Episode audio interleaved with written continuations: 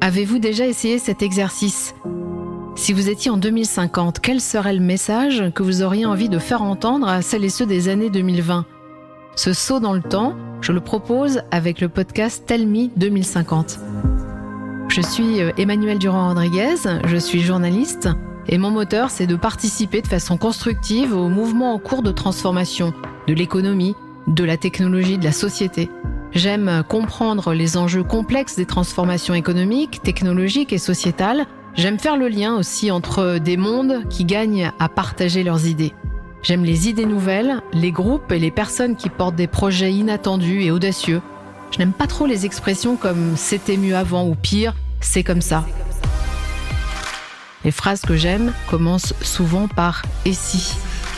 Alors, avec Talmi 2050 et avec Mathieu Viguier, je vous fais entendre les voix des chefs d'entreprise, des chercheurs, des chercheuses, plus largement de celles et ceux qui dépassent la crise du futur, qui résistent au défaitisme pour penser et agir maintenant.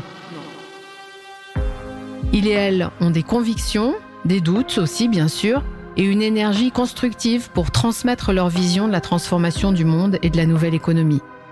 Nous découvrirons leurs actions, mais aussi leur personnalité et ce qui, profondément, les mobilise pour changer le monde.